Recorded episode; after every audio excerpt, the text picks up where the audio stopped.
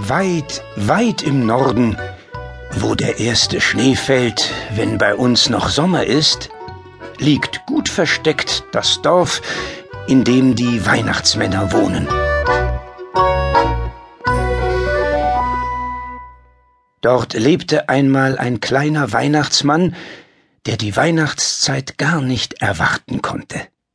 Immer war er der Erste, der sein Tannenbäumchen aus dem großen Wald holte, und immer hatte er als Erster seinen Schlitten geputzt, seine Stiefel poliert und seinen Mantel ausgeklopft.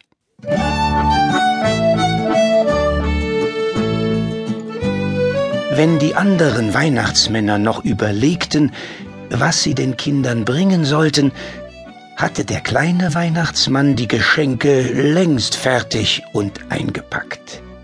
Am liebsten schenkte er Sachen, die er selber bastelte.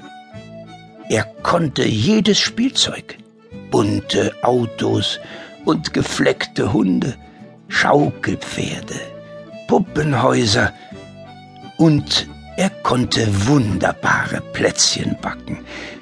Er konnte Zimtsterne, Lebkuchen, Bärentatzen und seine Pfefferkuchen waren die besten auf der ganzen Welt.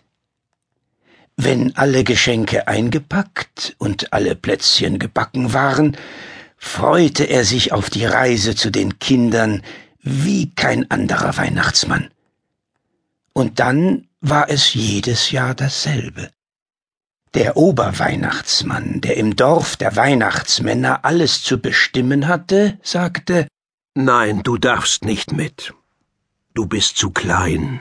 Ha, die Kinder lachen sich ja schief, rief ein frecher Jungweihnachtsmann. Ein anderer lachte. Wenn Sie ihn überhaupt sehen. Und ein dritter rief Auf seinem Mickerschlitten. das war gemein, und es hätte nicht viel gefehlt, dann hätte der Oberweihnachtsmann sie auch zu Hause gelassen. Aber es gab so viel zu verschenken in diesem Jahr, da konnte er auf die Jungweihnachtsmänner nicht verzichten. Darum guckte er nur ganz streng und sagte Wollt ihr euch wohl benehmen? Und zu dem kleinen Weihnachtsmann sagte er Nächstes Jahr vielleicht. Aber daran mochte der kleine Weihnachtsmann langsam nicht mehr glauben.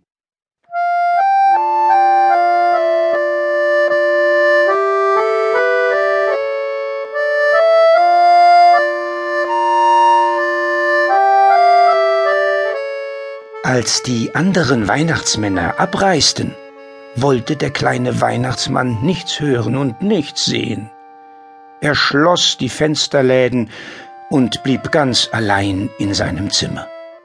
Es machte ihm nichts aus, dass er kleiner war als die anderen, aber dass er nicht mit auf die Reise zu den Kindern durfte, machte ihn ganz traurig. Erst am Abend, als alles still und verlassen lag, ging er aus dem Haus.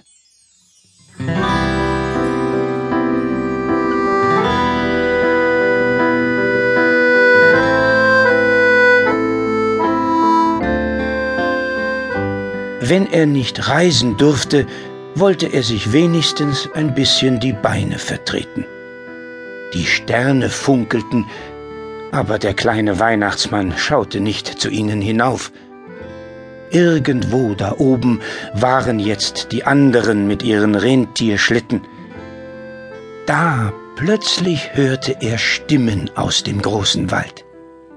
Im großen Wald wohnten die Tiere. Was die so spät am Abend wohl noch zu besprechen hatten? Wie gut, dass er so klein war.